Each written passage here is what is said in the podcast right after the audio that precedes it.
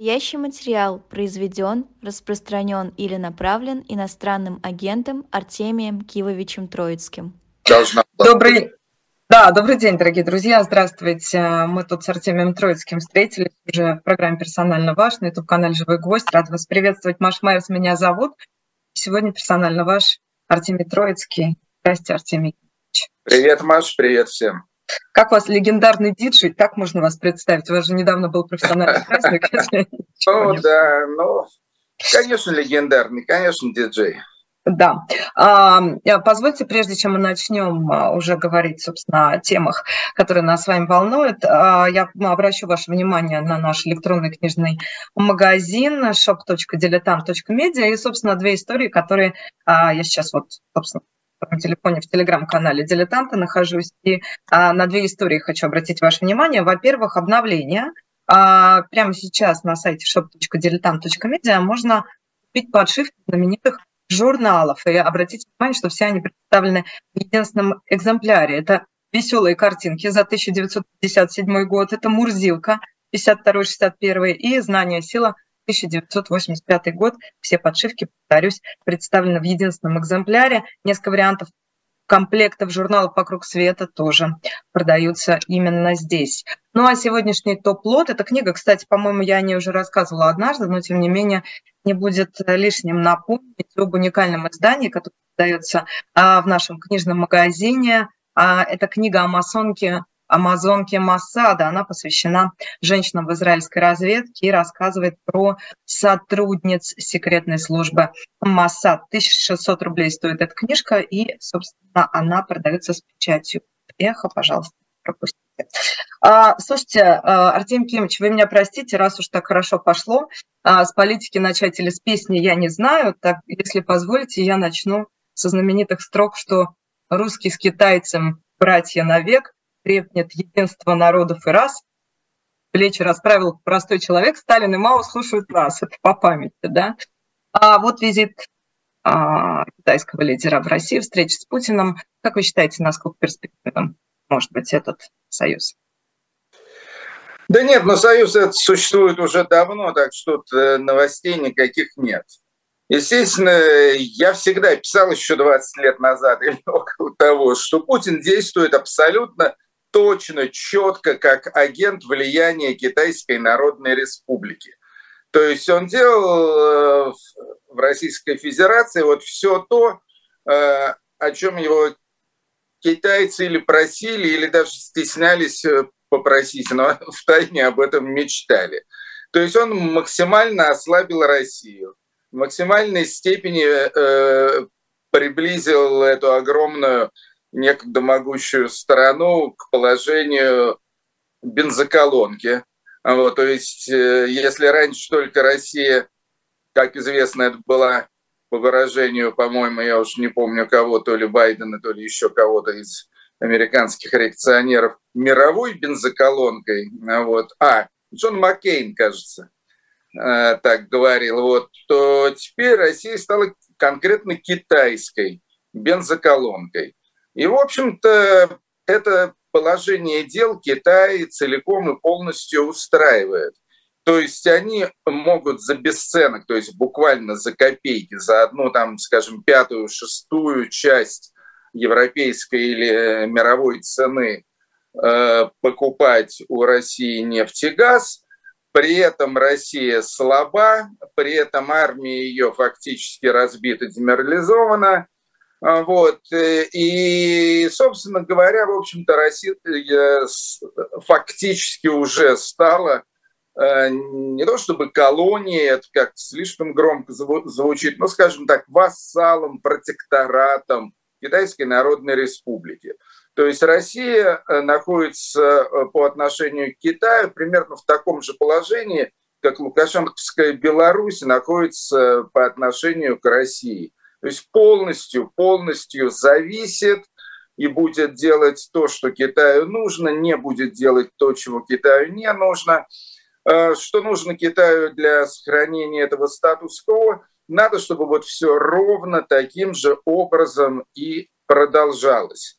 То есть, если Россия выигрывает войну с Украиной, Вот. Это не очень хорошо, потому что, потому что это будет означать, э, что в России усилятся какие-то воинствующие, такие воинственные э, тенденции. Вот. Это, это нафиг не надо. Россия должна пребывать в расплющенном состоянии. Ну, к счастью, Россия эту войну никогда не выиграет. С другой стороны, если Россия в этой войне сильно проиграет, э, вот, то, в общем, это тоже для Китая не слишком хорошо. Это означает, что в России могут начаться какие-то волнения, какие-то новые люди вместо Путина придут к власти. И это тоже, конечно, Китаю не очень выгодно. Им выгоден вот Путин, вот такой вот, как он есть, такой мудак Путин.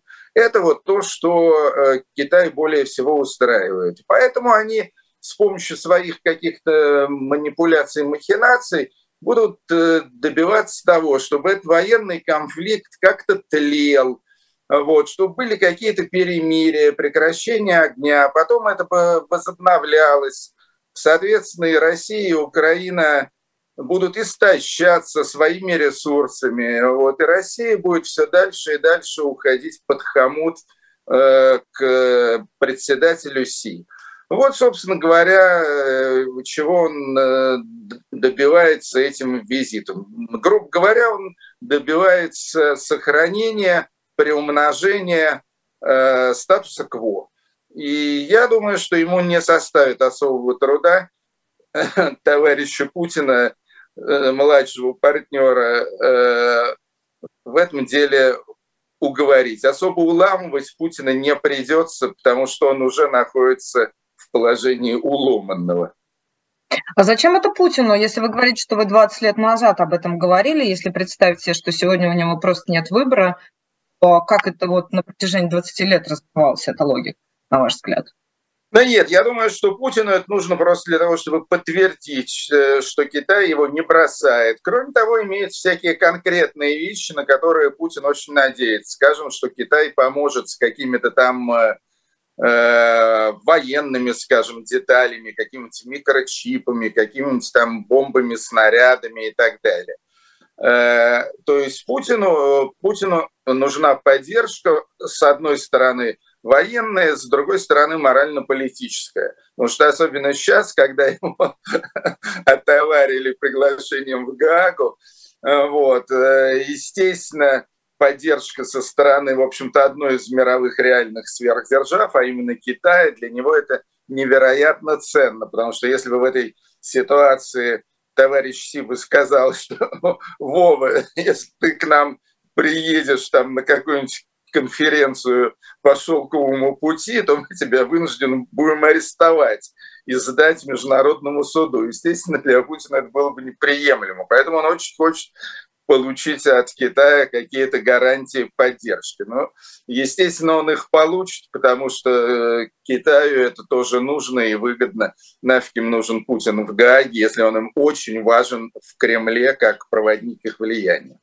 Какую цену, какую цену придется за это, за это заплатить? Уже, знаете, там э, уже Нет, есть цена... некоторые рассуждения на эту тему.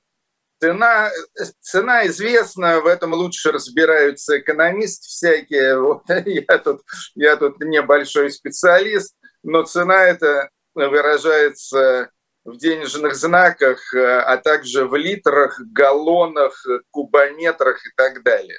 Вот. А не в километрах квадратных, нет? Вы понимаете, на что я намекаю? Квадрат, да, нет. Естественно, квадратные километры – это, это домоклов меч, который над Путиным всегда висит. Потому что, естественно, китайцы всегда могут, э, значит, помимо этого намекнуть на то, что северные территории были у них когда-то несправедливо отжаты всякими царскими мерзавцами и так далее. То есть эта опция, эта опция, она имеется всегда, но Китаю сейчас это особо педалировать не надо, потому что они и так в полном шоколаде. А вы же только что приехали из Америки. Ну да. А, а, ну, я не знаю, было ли это, скажем так, попало ли это просто вот в зону ваших интересов, но тем не менее, как Китай американцами воспринимает? Ну, Американцы относятся к Китаю, естественно, гораздо более серьезно, чем к России, потому что Китай – это хочешь не хочешь, но это экономическая сверхдержава. И с Китаем приходится конкурировать, и конкурировать всерьез. Кроме того, имеются с Китаем и некоторые геополитические проблемы. Ну, в первую очередь, Тай, Тайвань, разумеется, ну и вообще вся, э, вся ситуация в Восточной Азии, включая КНДР, э, Южную Корею, Японию там, и так далее. Вот, так что к Китаю в Америке отношения серьезные, и, собственно, сейчас там э, как бы борются две силы. Одна, которая считает, что на Россию с Украиной вообще наплевать, потому что это второразрядные страны, вот. А по-настоящему это надо, значит, э, обращать внимание и бросать все силы на сдерживание, борьбу и так далее с Китаем. Но вот это, в частности, утверждает там этот э, кандидат от республиканцев Фронт де Сантис и так далее. В общем, такая ну, достаточно, достаточно популярная в Штатах точка зрения. Ну, а противоположная точка зрения, что нет, что, конечно, Китай, да, это серьезная проблема, и надо им заниматься, не покладая рук, но Россия это тоже угроза, это вот эта страна во главе с которой стоит фрик-безумец там и так далее, ну и уголовный преступник уже теперь разумеется, тоже. А, вот, а, а Украина бедная страдает, и, в общем, это все является грубейшим нарушением мирового порядка, законности и так далее, поэтому спускать это нельзя. Вот это вторая точка зрения. А, вот. Ну, пока что, к счастью, вторая точка зрения преобладает над, э, над первой, вот, хотя в Кремле, естественно, очень надеются, что американцы от э, украино-российских проблем э, устанут, как они выражаются. Вот. Я, думаю, я думаю, что не устанут, потому что думаю, что постоянно об этой проблеме события Э, на фронте им будут напоминать. Но мы к этому еще вернемся, а поскольку я упомянула, что вы только что вернулись из Америки, вы же встречались там с студентами, правильно? Ну да, со студентами, со всяческой академической публикой. Вас спрашивали о Путине? Да нет, с Путиным все понятно. То есть вопросов о Путине давно уже не встает Серьезно? Э, Правда, в да? просвещенных кругах. То есть самые популярные вопросы это, с одной стороны, что будет в России после Путина. Никто не сомневается, что, в общем-то, что Путин это не очень надолго. А, вот. А второй популярный вопрос это, это что же все-таки происходит э, с российским народом. Вот, и правда ли, э, что он настолько деморализован, э, что готов идти на смерть, э, вот, и, и вообще ничего не делает супротив того, чтобы э, ужас этот прекратить. Вот это вот, вот эта тема по-прежнему актуальна. Путин тема совершенно не актуальна. А как меняется, поскольку вы говорите по-прежнему, то есть вас не первый раз об этом спрашивают, как ваше собственное представление о русском народе, российском народе, как хотите, называйте, изменилось? Вот за последний, за последний год или за последнее время? Да нет, но это, это, конечно, вопрос очень сложный, очень болезненный. Вот. Я, в принципе, как бы э, воспитан в русских интеллигентских традициях, и поэтому я, мне очень трудно э, признаваться, в том числе и себе самому, в том, что народ может в чем-то быть неправ. То есть я как бы народник, да.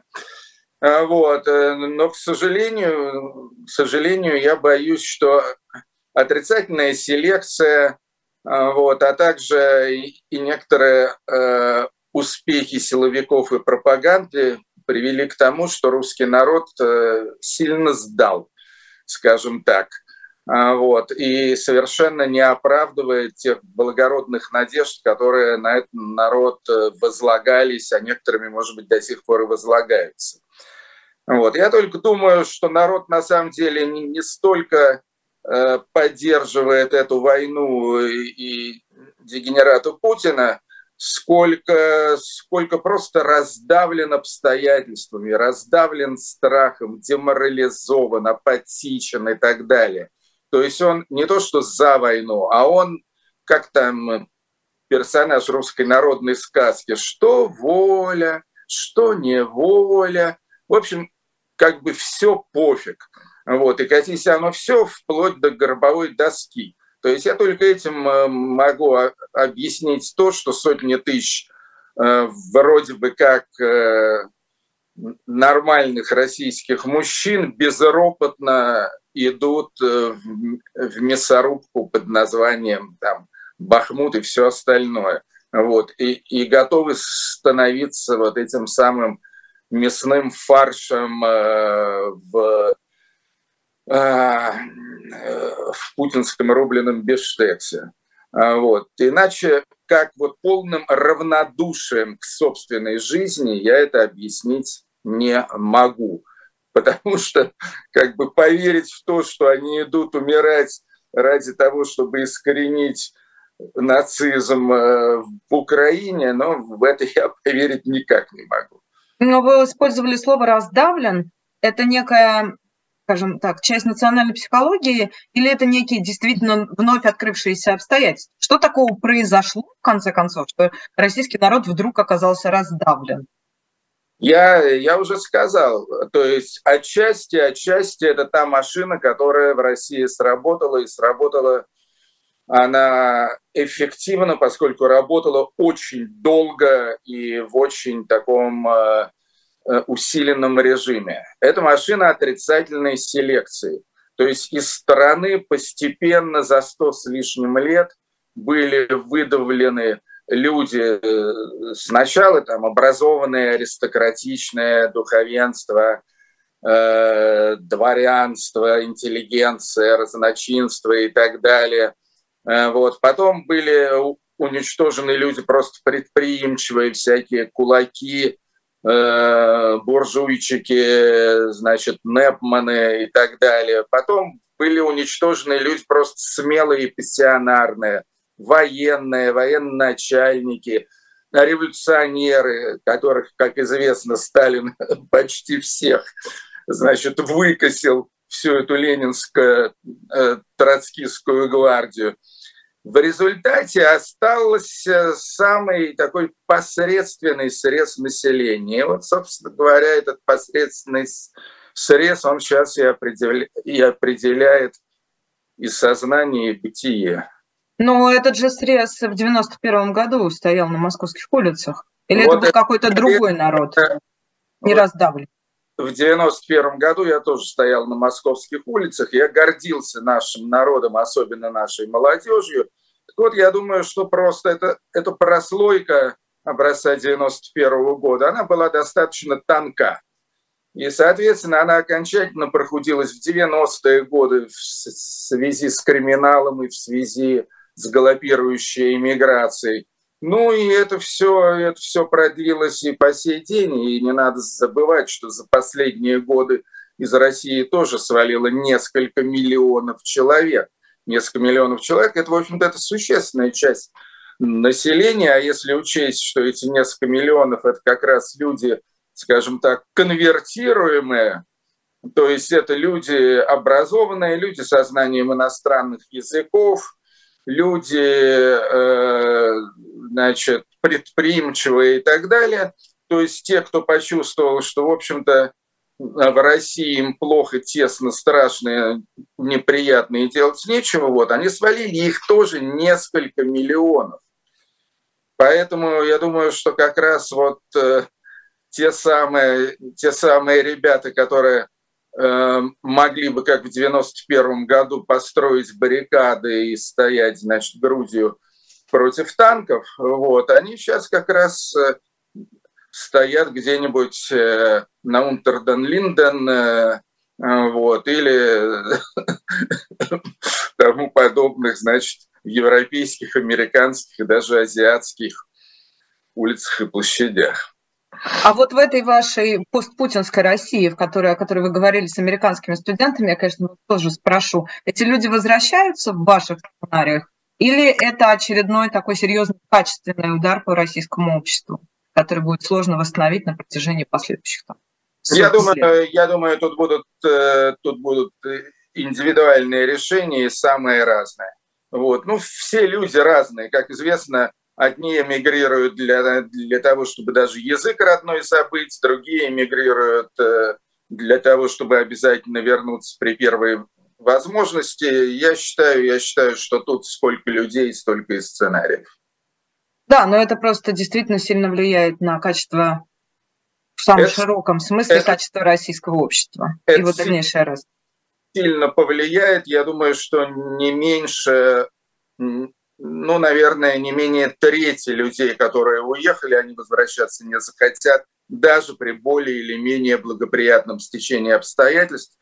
А это благоприятное стечение обстоятельств, это еще хрен его знает, оно сложится или нет. И вполне возможно, что нифига.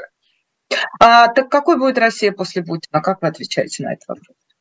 На этот вопрос я, я отвечаю очень просто, что, во-первых, я не знаю, у меня нет э, на этот вопрос готового ответа. Я не шарлатан, не чертова Кассандра какая-нибудь, чтобы, значит, вещать и говорить, вот будет так.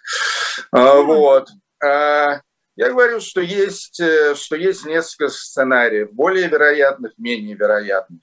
Наиболее вероятный, на мой взгляд, э, сценарий – это то, что Путина еще до конца этого года, я думаю, вынесут из Кремля, потому что, в общем-то, элите с Путиным э, делать уже нечего. И вот эта вот гаагская история, она, на мой взгляд, лучше всего, вот если говорить о, о конкретном таком э, э, и прямом действии, она более, более всего влияет на элиту. То есть это сигнал российской элите, что с Путиным вам ловить нечего. Точка. С Путиным никто уже не будет в цивилизованном мире. Не то что договариваться, с ним разговаривать не будут. Все, Путина нет. И поэтому, если вы хотите, если вы хотите нормальной жизни, если вы хотите вернуться в мировую цивилизацию, если вы хотите э, смазать свои бизнес-джеты и расправить паруса на своих яхтах, если вы хотите отправить своих любовниц э, на Монте Наполеона за покупками а отпрысков куда-нибудь там в Гарвард э, или там в Ель, э, вот, то тогда, будьте любезны, избавляйтесь от Путина Владимира Владимировича. Иначе, иначе ничего вам не будет. Будете лапу сосать на своей рублевке или там э, ездить на путинские лыжные курорты в Ленинградской области. Э, значит, э, поэтому я думаю, я думаю, что для элиты это, конечно, достаточно мощный стимул. Другое дело, что элита российская крайне низкого качества, то есть это люди трусливые, нерешительные, в принципе, такие же расплющенные и несчастные, как тот народ, который они обирают. Так что э, большой надежды на элиту нет, но некоторая надежда есть на то, что она все-таки сплотится, как-то организуется и избавится от Путина. Избавиться своими собственными силами, и для этого у элиты имеются, в общем-то, какие-то кандидатуры, то есть все все время без устали нажима, э, называют одни и те же фамилии, типа Мишустин, типа Собянин – типа козок там и так далее. То есть люди, которые себя не слишком сильно скомпрометировали этой войной и всей этой риторикой и так далее. То есть это не Медведев, Лавров, там какие-то там еще, значит, эти Патрушевы. Вот. И такие люди, как бы представляющие более или менее цивилизованный, ну, не скажу либеральный, но хотя бы такой технократический фланг российской элиты. Вот они могли бы, в принципе, значит, что-то такое зарядить.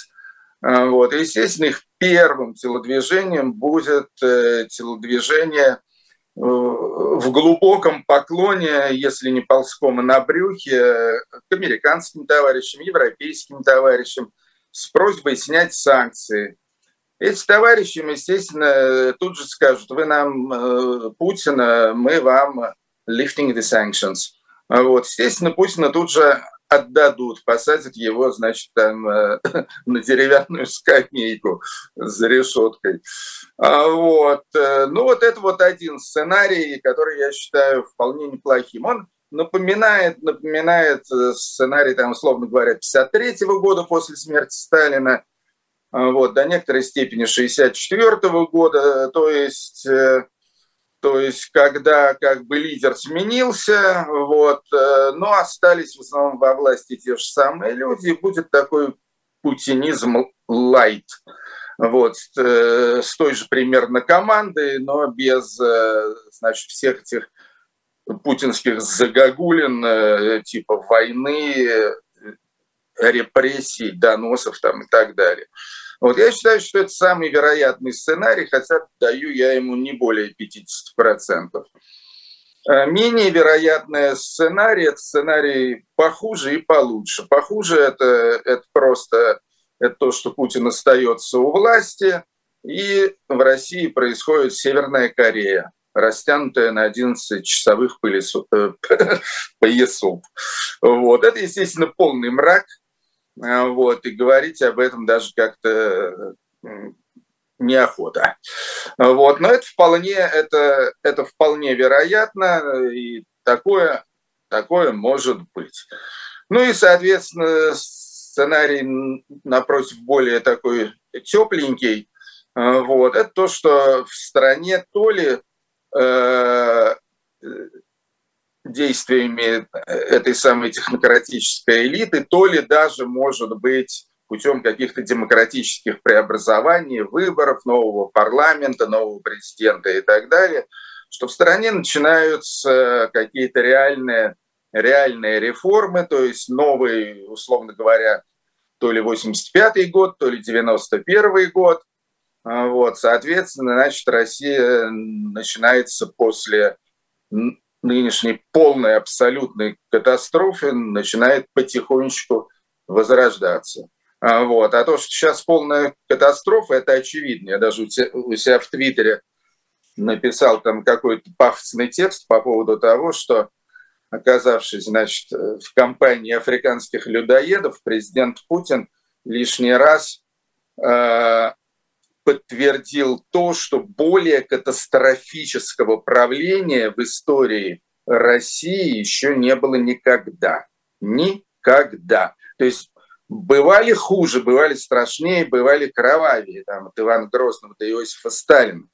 Но все эти ребята, при всей их абсолютной ужасности, но они хоть чего-то добивались, да, они, у, у них были хоть какие-то достижения, хоть какие-то победы, будь то значит, э, победа над Гитлером или будь то э, экономические всякие, значит, эти индустриализации, ядерная программа, космос там и так далее. Но что-то, что-то все-таки там хорошее было. И, и отрицать это просто, ну, как бы и, и ни к чему. При Путине это только катастрофа, только, только лажа, только бездарность, только, значит, вниз, вниз, вниз. И, и конечно, это самый-самый катастрофически бездарный, никчемный правитель за, за всю историю России.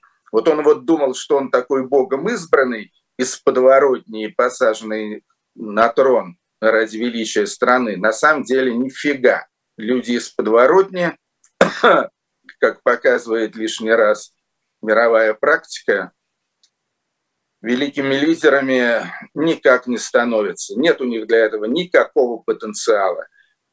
А у Путина еще к тому же и психопатия с паранойей. Вот вы написали «Путин уголовный преступник», признана Международным судом в Гааге, никакого иммунитета как главы государства, никаких переговоров. Вот это означает такое максимальное ужесточение, да? Ожесточение да, и ужесточение. На самом, деле, на самом деле так, потому что сделали некоторые пояснения, значит, всякие следующие люди, в том числе прокурор главный Карим Хан этого самого Международного уголовного суда, он сказал, что, во-первых, во-первых, нет срока давности, то есть это пожизненно и без всяких исключений. А, во-вторых, э, что э, на самом деле, значит, все страны, которые поддерживают этот самый МУС, вот, они обязаны будут э, с Путиным разбираться, если он там, не дай бог, для него окажется хоть одной ногой на, на их территории и так далее. Там все, там все вполне, вполне жестко. Да, но при этом означает ли это, это довольно, скажем так, ну это не то чтобы популярная точка зрения, но активно обсуждается в телеграм-каналах тезис о том, что это история про то, что Путин навсегда. Потому что такое ужесточение риторики, оно ну, навсегда до своей естественной кончины и возможного дворцового переворота, о котором вы говорили, как об одном из вероятных сценариев. А, то есть речь идет о том, что чем жестче, тем монолитнее становится вот эта вот путинская вертикаль. Я так не считаю. Я так не считаю. Если бы в стране жил бы один Путин, э, какие-то верные ему силовики и расплющенный народ, то да, то это, может быть, и способствовало бы их спайке. Но, к счастью, в стране все-таки все я верю в то, что в России есть еще какие-то люди, с одной стороны, э, с остатками разума, с другой стороны, с э, какими-то позывами э, для действия и для каких-то смелых решений. Вот, потому что если таких людей в стране вообще не осталось, ну это вообще тогда что это? Это чумной барак на планете Земля, и, и вообще можно просто о нем забыть и крест поставить. Потому что страна без людей, а, вот, а с одними какими-то значит, недотыкомками, а, вот, это, это уже даже и не страна. Но я просто рискну предположить, что это не про страх и не про совесть, а это про прагматизм. Про какой-то возможный я... сценарий выживания и сохранения собственных там богатств. Значит, сохранение собственных богатств в такой убогой обстановочке, при том, что эти люди уже привыкли к благам цивилизации, я, я думаю, это, это не прагматизм. Я так думаю, что эти ребята, конечно, если они захотят все-таки хоть как-то спрагматичничать, вот, они просто скорее из страны уедут, оставив 90% своих богатств тем более, что накрали они столько, что и 10% вполне хватит. Ну, для этого должен быть механизм снятия санкций. Я, конечно, сейчас спрошу вас про Фридмана, не смогу не спросить, но позвольте прежде процитирую экс-посол США Майкл Макфол предложил снимать санкции после осуждения Путина и передачи половины состояния на восстановление Украины. Он также призвал ввести сбор для туристов из России для посещения Европы. Надо ли снимать санкции и действительно прорабатывать уже с этой стороны, с европейской, с американской, там, с западной стороны, прорабатывать некие механизмы возможности откатить? Понятно, понятно. Ты мне, Маша, рискованный задала вопрос, потому что где Фридман, там и Алексей Алексеевич Венедиктов. Вот. И я, кстати, я, кстати, ну, хочу да. сказать, что я всерьез рассматривал вопрос бойкота живого гвоздя в связи со вновь обнаружившимися деталями. То есть меня мало волнуют там всякие эти взятки, журнал «Дилетант» и так далее. Мой район. Но... «Дилетант» тут ни при чем, подождите. Или там хрен его знает что. А, вот. Э, но, конечно, э, конечно же, то, что Алексей Алексеевич явно не бескорыстно топил вот за это позорное электронное голосование, которое действительно, э, как показала практика, в общем-то является просто инструментом фальсификации, вот это, конечно, абсолютно непростительно. Это не бабки, это не гедонизм, это, это, это некрасивая жизнь, это уже обман свободы и демократии. Для человека, который прикидывался родителям за эту свободу и демократию на протяжении 40 лет, в общем, это, это конечно, позорище. Тем не менее, я решил, я решил согласиться, кстати говоря, в основном, Машенька, из-за тебя, дорогая, потому что, потому что я тебе симпатизирую. Я согласился на то, чтобы в «Живом гвозде» участвовать, потому что ну, в общем-то, я считаю, что канал полезный, и слушателей, и зрителей у него очень много. Вот, так, что, так что я с вами, ребята. Вот, хотя я рад, что сделал этот обязательный дисклеймер. Что касается до Фридмана, моего друга детства Амина и прочих ребят, ну, я на самом деле, я на самом деле в этом смысле человек мягкий. Я считаю, что если они выполнят вот те условия, скажем, о которых говорит Майкл Макфол, вот, а это вполне, так сказать, по-доброму, по-демократичному. Да, ребята, покайтесь, покайтесь, отдайте деньги на благотворительность, тем более на такую благотворительность, как то восстановление, значит, мирной жизни в прекрасной Украине. А вот, э, я бы, я бы на самом деле пошел бы на это, я бы согласился с предложением Макфола. Естественно, это все надо там как-то дорабатывать, разрабатывать, всякие детали уточнять и прочее, прочее, чтобы все вышло э, на самом деле и по справедливости, и по уму.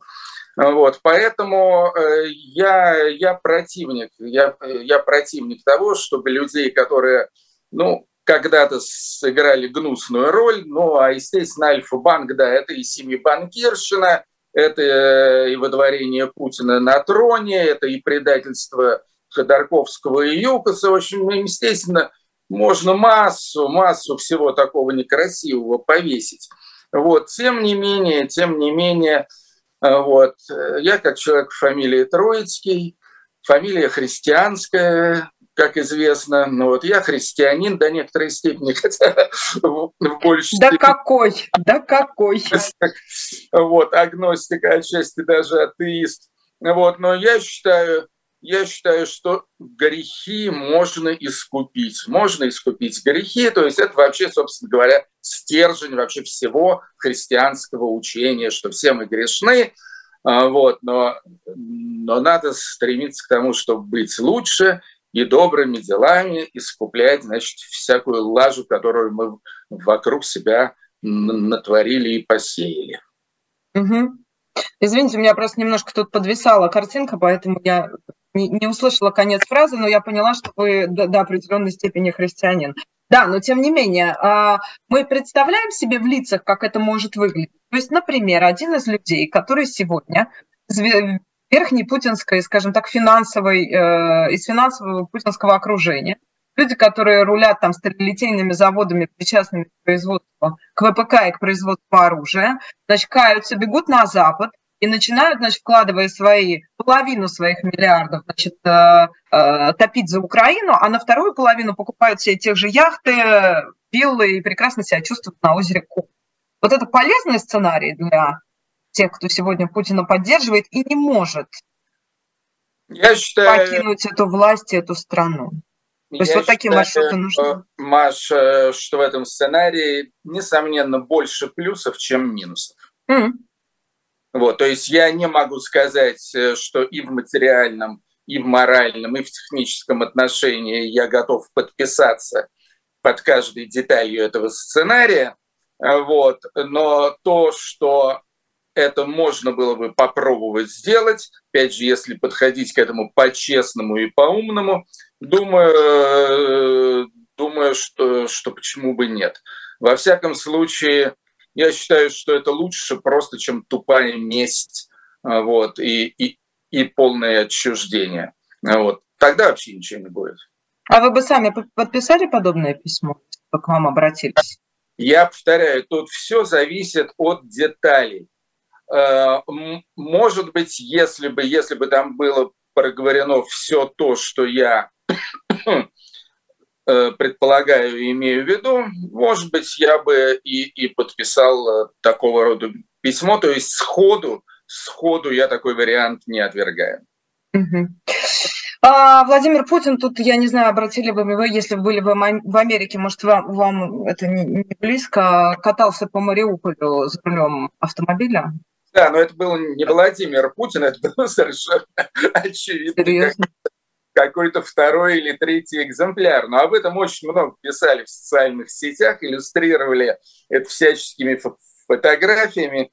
Причем это явно была халтурная работа.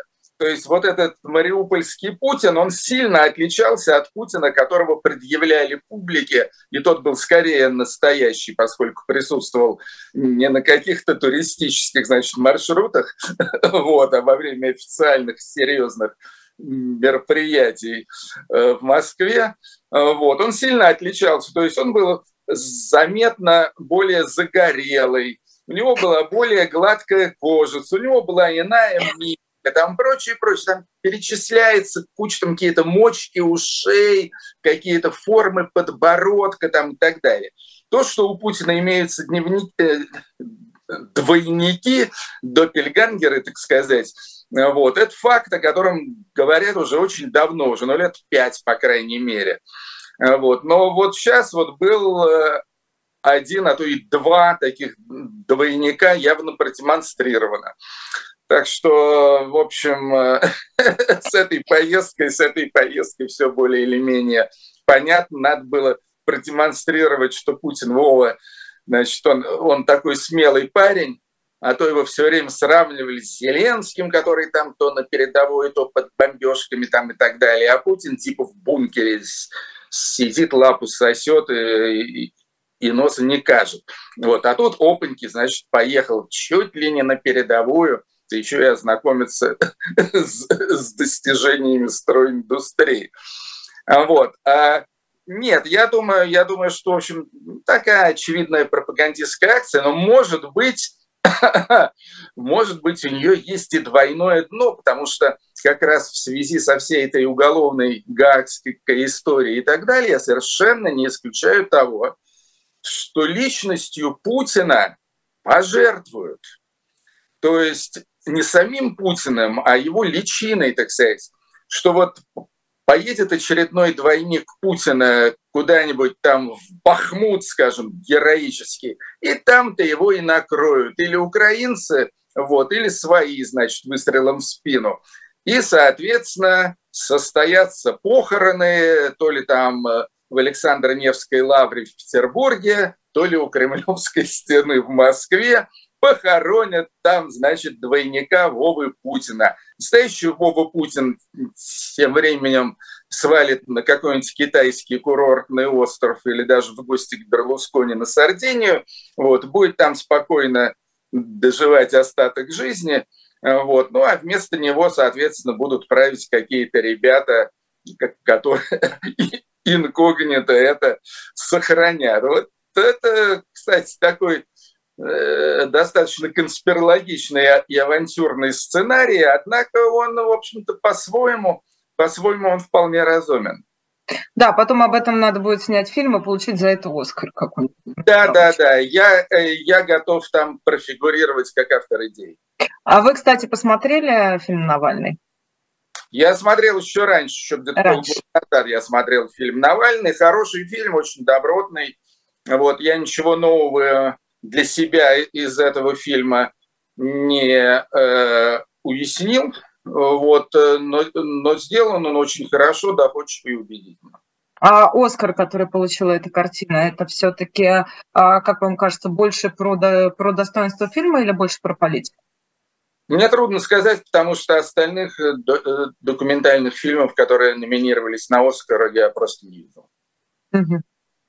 Хорошо, но тем не менее, а, считаете ли вы, ли вы это важным политическим рассказом? Я считаю, что это, что это достаточно важно. Во всяком случае, мне это было довольно приятно. И меня, честно говоря, покоробило то, что некоторое количество народа возмутилось тем, что Навальному дали Оскара. Вот, а также всяким разговорам о том, что э, Юлия Навальная ни слова не сказала про Украину. Тут я хотел бы сказать, во-первых, что значит, я не смотрел церемонию Оскара, но я верю всяким Нью-Йорк Таймсом, Variety вот, и прочим изданиям, которые написали, что ни одна другая лауреатская компания, Оскаровская, там за художественные фильмы, за музыкальные фильмы, там что угодно, никто про Украину не сказал ни слова, кроме вот этого самого парня по имени, по-моему, Дэниел Роэн, режиссер канадца вот этого фильма. Он про Украину сказал. Сказал вполне четко, артикулированно и достаточно много. Юле Навальной дали на выступление 10-15 секунд – Естественно, в эти 10-15 секунд еще и Украину э, втиснуть э, было невозможно. Я считаю, она все прекрасно сказала про своего любимого мужа. Главная сила тебе, любовь моя. Это, это было прекрасно сказано. И всякие претензии, я считаю их вообще неуместными. Эти ребята вот своей вот этой командой, они они про Украину все сказали, что надо. Так что претензии, по-моему, не принимаются, все высосано из пальцами, из пальцев какими-то какими-то, значит, э, сектантами. Но это, вы знаете, я бы, не, не, я бы сказала, что это не про сектантов, это скорее про ту грызню, которую мы наблюдаем в, даже среди противников режима. Такое ощущение, когда ты не можешь погрызть Кремль, уже ну, далековато. Да, ты начинаешь грызть подобно. Вот это да вы фиксируете? Это, это, это синдром, который э, существует уже давным-давно. Я стараюсь э, в весь этот срач, так называемый, вообще не вмешиваться, и мне это совершенно все неинтересно. Меня только удивляет, удивляет то, насколько, насколько люди глуповаты и озлоблены. Что мешает им объединяться? Да, смотрите, помимо... Не со всеми на самом деле хочется объединяться, даже если политические позиции близки, но в человеческом отношении объединяться с подлецами, трусами, лагунами и так далее я лично не собираюсь никогда, какими бы ни были их э, лозунги. А, да, а, хотела еще, а вот хотела, искала сейчас, э, просто сижу в Телеграм, одновременно использую. А, хотела процитировать а, Алексея Венедиктова, который написал, кажется, в зарубежье складывается коалиция Ходорковский, Каспаров, Гуриев. А, смотри, встреча в Совете Европы. Вот как бы вам вы отнеслись к такому рода коалиции, если, если она возможна? Но дело в том, что коалиция Ходорковский-Каспаров, она на самом деле сложилась уже давным-давно. Скажу более того, однажды, однажды я сидел именно в этой компании с Ходорковским и Каспаровым в баре отеля, по-моему, Интерконтиненталь в Лондоне на э, границе э, Гайд-парка со стороны Парк-авеню или Парк-лейн. А, вот, так что, по-моему, э, эти два человека, они уже достаточно давно нашли общий язык, и, слава богу, очень хорошо. А вот какая третья фамилия, это я не расслышал. Гуриев, Сергей Гуриев. Сергей Гуриев, с ним я лично не знаком, никогда не встречался, но, по-моему, это очень симпатичный человек, и, насколько мне известно, в общем-то, международно признанный и грамотный экономист. Я считаю, я считаю, что это была бы очень хорошая троица. Хватит ли, скажем так, э, ресурса и понимания осознанности для того, чтобы действительно создать новую какую-то э, зарубежную иммигрантскую коалицию политическую с серьезным ресурсом влияния? И готовы ли были лично вы поиграть в подобные политические игры? Ну, не знаю, опять же, я, я ни от чего не хочу вот так вот э, э, огульно открещиваться, типа нет, нет, нет, не хочу я играть в политические игры и так далее. Хотя я в них никогда не играл, я себя не считаю политиком, я не принадлежу ни к какой партии абсолютно, ни за кого не, не, не агитирую, не голосую. Я за все я за все очевидно правильное и хорошее. То есть я категорически против войны, я за свободу всем политзаключенным, ну и так далее. В общем, нетрудно себе представить просто повестку нормального человека с претензиями на порядочность. Вот. А что касается до какого-то более активного участия, ну, физически я в нормальной форме, так что мог бы. Вот. Что касается до какой-то конкретики уже профессиональной, то тут все зависит от того, а, будут ли мне сделаны какие-то заманчивые предложения, а, вот, э, и каковы будут э, детали, условия и все такое прочее. То есть у меня уже бывали в жизни такие случаи, когда я себя прекрасно чувствовал, вот, но потом э, что-то меня вдруг авантюризм природный уносил куда-то. Я жил в Англии, в 89 году, в 90-м году и жил бы себе и в Англии, и дальше работал бы там на телевидении, писал бы книги, прекрасно бы себя чувствовал. Но тут опаньки, объявилось российское телевидение новообразованное, вот, предложили мне там возглавить э, всю музыку на российском телевидении. Ну, я махнул рукой в сторону города Лондона, э, вот, и вернулся в Москву с зарплатой там в 10 раз меньше, чем у меня была в Лондоне. Э, вот, но при этом как бы это был челлендж, да, это был вызов определенный. Мне это было интересно. Мне было интересно поднимать эту целину, да, музыкальную, телевизионную. Ну, там отчасти это удалось, отчасти это не удалось. Вот. Тем не менее, тем не менее. В принципе, бывают иногда предложения такие, от которых э, очень э, Э, который очень соблазнительно принять. Скажите, а вот э, в связи с тем, что, я так понимаю, повестка вашего американского визита была российская антивоенная музыка, а вот можно ли говорить, что это уже оформилось как явление музыкальное? Нуждается ли оно в каком-то таком опекунстве страны легендарного диджея Артемия Троицкого? Нет, ну смотри, знаешь что, э, я вообще считаю, что из всех сторон российской эмигрантской жизни, назовем ее так, хотя я, скажем, лично себя иммигрантом не считаю, я себя считаю экспатом, то есть человеком, который живет и работает за границей до поры до времени. Значит, э, вот из всей этой жизни в так называемой внешней России, outer Russia, да, я считаю, что самое убедительное и самое интересное, что сейчас происходит, это культурная жизнь.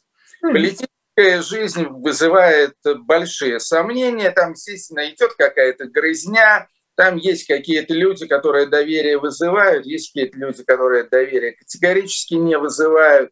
Вот. У меня лично нет э, такого горячего, острого желания сотрудничать э, с какими-то российскими, внешне российскими политическими кругами.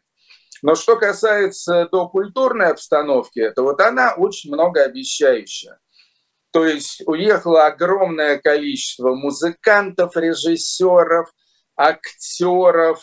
Э, все они сейчас э, пытаются что-то делать за границей, причем в разных странах, в разных сферах, вместе и порознь и так далее. И у многих это прекрасно получается. Ну, то есть мне ближе всего, естественно, музыкальная сфера. Я могу сказать, что у нас сейчас имеется, ну, по крайней мере, десяток артистов, которые очень активно выступают по Европе, Америке и Азии – имеют при этом бешеный успех, сплошные аншлаги и так далее, при этом пишут новые песни, снимают видеоклипы и так далее.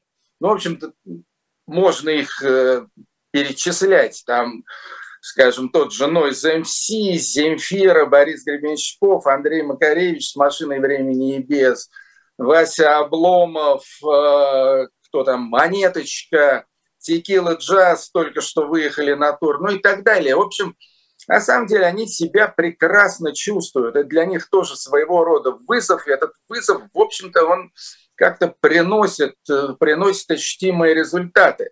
И это, и это вот не вот это позорище, как там все эти Галанины там и прочие э, недоумки, любители СВО, которые сейчас за кремлевские деньги лобают на площадях и, и на стадионах. Позорище, которое просто, которое до, до самой смерти это им не будет забыто.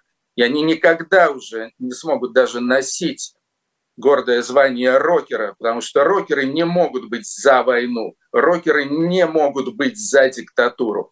То есть это просто, это просто чмошники. Вот. А в отличие от них, вот эти вот самые музыканты, которые находятся вовне России, ну, равно как я уже сказал, там театральные режиссеры, там киношные режиссеры и так далее, вот, они на самом деле ведут такую очень интересную, достойную жизнь. И я думаю, я думаю, что это может принести еще массу всяких замечательных результатов. Скажите, а вот этот массив музыкантов, да, эм, вот есть публика, которая уехала, и музыканты, которые уехали. А им Россия вообще нужна? Вот они могут существовать без России? Пусть ее там закроют, пусть там Северная Корея, Путин, Шмутин, не имеет значения. Есть артисты, есть публика, есть концерты, денег хватает, и все живут себе радостно, объезжая эту одну девятую часть суши строго по границе. Да, вполне. Я думаю, ну, опять же, опять же, есть разные люди. Э, я категорически против того, чтобы всех встреч под одну гребенку. Есть люди, которые из России уехали и вздохнули с облегчением, и все, и катись она к черту, немытая Россия, как писал известный поэт в свое время. Значит, а есть люди, которые уезжают из России с тяжелым чувством, они там что-то бросили крайне ценное для себя, они хотят туда вернуться, они спят и видят, э, когда хмыря значит, вынесут вперед ногами и начнутся в стране какие-то великие перемены и благие реформы и так далее. Люди все разные, но в принципе, в принципе, большому количеству людей, э, я думаю, вполне, вполне интересно, комфортно и в творческом отношении, э, как, сказать, inspiring, вдохновительно будет э, жить и работать и и помимо России. Тем более, что очень многие, очень многие из этих музыкантов, они уехали из России еще до войны. Боря Гребенщиков уехал в Лондон там еще лет 5-6 тому назад. Земфира уехала в Париж там тоже 4-5 лет тому назад. Илья Лугутенко, Мумитроли, уехал в Лос-Анджелес, я думаю, 7-8 лет тому назад. Макс Покровский ногу свело уехал в Нью-Йорк, опять же, 3-4 года тому назад. То есть они живут там, потому что им там жить лучше. Разница только в том, что раньше они жили там, а деньги зарабатывать ездили в Россию и ее, значит, постсоветские окрестности. А теперь больше это не обязательно делать, потому что их публика уехала следом за ними за границу. И эта публика обеспечивает им аншлаги, в концертных залах э, и клубах. Вот, собственно, и вся разница. Так что нет, я, я как раз очень, очень, э, как бы сказать, благосклонно и оптимистично смотрю на судьбу наших артистов э, за рубежом. Тем более я рад, что ты не задала дежурного идиотского вопроса по поводу запрета русской культуры на Западе. Нет никакого запрета в помине. Ну, я, знаете, я просто сегодня следила за, скажем так, культурными, околокультурными общественными новостями, да, сегодняшних последних дней. Но, во-первых, я уж не знаю насчет отмены русской культуры на Западе, но отмена русской культуры в России – это та тема, которая, что называется, красной нитью проходит. Это да, сквозь последние месяцы. Двух лучших да? директоров художественных музеев э, в Москве. Сначала Зельфиру Трегулову, сегодня Марину Лошак или вчера. Вот. Это, это просто, это означает, что вот этот вот э, путинизм, он уже э, не, не удовлетворяется только, только политической повесткой, он сейчас еще бьет и по повестке, собственно, художественной. Вот, то есть, э, то есть вот сейчас вот будет опять культ соцреализма или какого-нибудь православного реализма или чего-то такого. Поэтому все деятели культуры, которые себе позволяют там всякий буржуазный модернизм и так далее, а вот, они, они будут э, выметены нафиг. И, и вот это уже чистая, чистая стопроцентная сталинщина. Ну, у нас на этом фоне сегодня, да, поскольку я стала говорить о новостях, у нас вот из последнего, из яркого еще фонд дикой природы, как признали на агентом, конечно, не, не в чистом виде, в общем, тоже влияет на общественную жизнь. И обыски у мемориала, и это что там всех подряд, и родственников, квартиры, и вот ну да, да, в общем, это, это все, это все, как говорится, звенья одной цепи. Вот, по поводу э, фонда дикой природы, но это, это просто анекдот, потому что я, я имел прямое отношение к этой организации, я был одним из их активистов, но я вообще такой сумасшедший зоозащитник, э, вот, и участвовал во всяких во всяких акциях, природоохранных, особенно зооохранных и так далее, и много сотрудничал с ВВФ. И это, конечно, организация, ну, категорически деполитизированы. Они занимаются даже не с людьми, они занимаются с животными, с зверушками, для которых нет правых, левых, православных, мусульман и так далее. У них, как правило, четыре лапы э, вот, и мягкий мех. А, вот. И, и все равно эти уроды, эти ублюдки, они наезжают даже на такие организации. Но этому просто нет объяснения. Да, как это серебристый журавль, птица темная, она газет не читает, поэтому не знает, наша она или Спасибо большое, Артемий Троицкий, персонально ваш. Меня зовут Маша Марсиков, канал «Живой гвоздь». Берегите себя, будьте здоровы. Пока.